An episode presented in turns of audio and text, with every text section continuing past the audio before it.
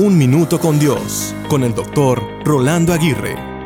No sé si te ha pasado, pero yo he experimentado momentos donde la espera es muy angustiosa y desgastante. Pueden ser unos pocos minutos, pero parecen una eternidad. Por ejemplo, al esperar los resultados de un diagnóstico, a una persona que está por llegar, alguien cercano que está en el quirófano, el promedio de una clase muy difícil, al doctor que salga de la sala de urgencias, etc. Hay episodios de espera muy desgastantes. En tiempos difíciles es fácil preguntarse por qué Dios tarda tanto en traer alivio. Al igual que el salmista, nosotros clamamos por ayuda a Dios de lo profundo de nuestro corazón. Pero a medida que el tiempo se alarga, podemos sentir la tentación de tomar el asunto en nuestras manos.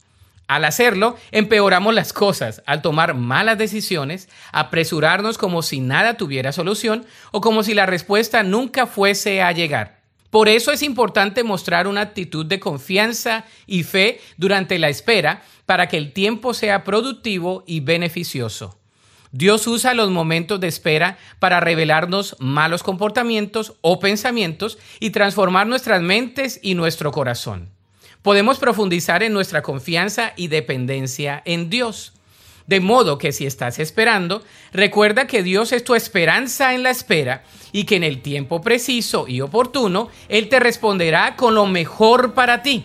La Biblia dice en el Salmo 131, desde lo profundo de mi desesperación, oh Señor, clamo por tu ayuda.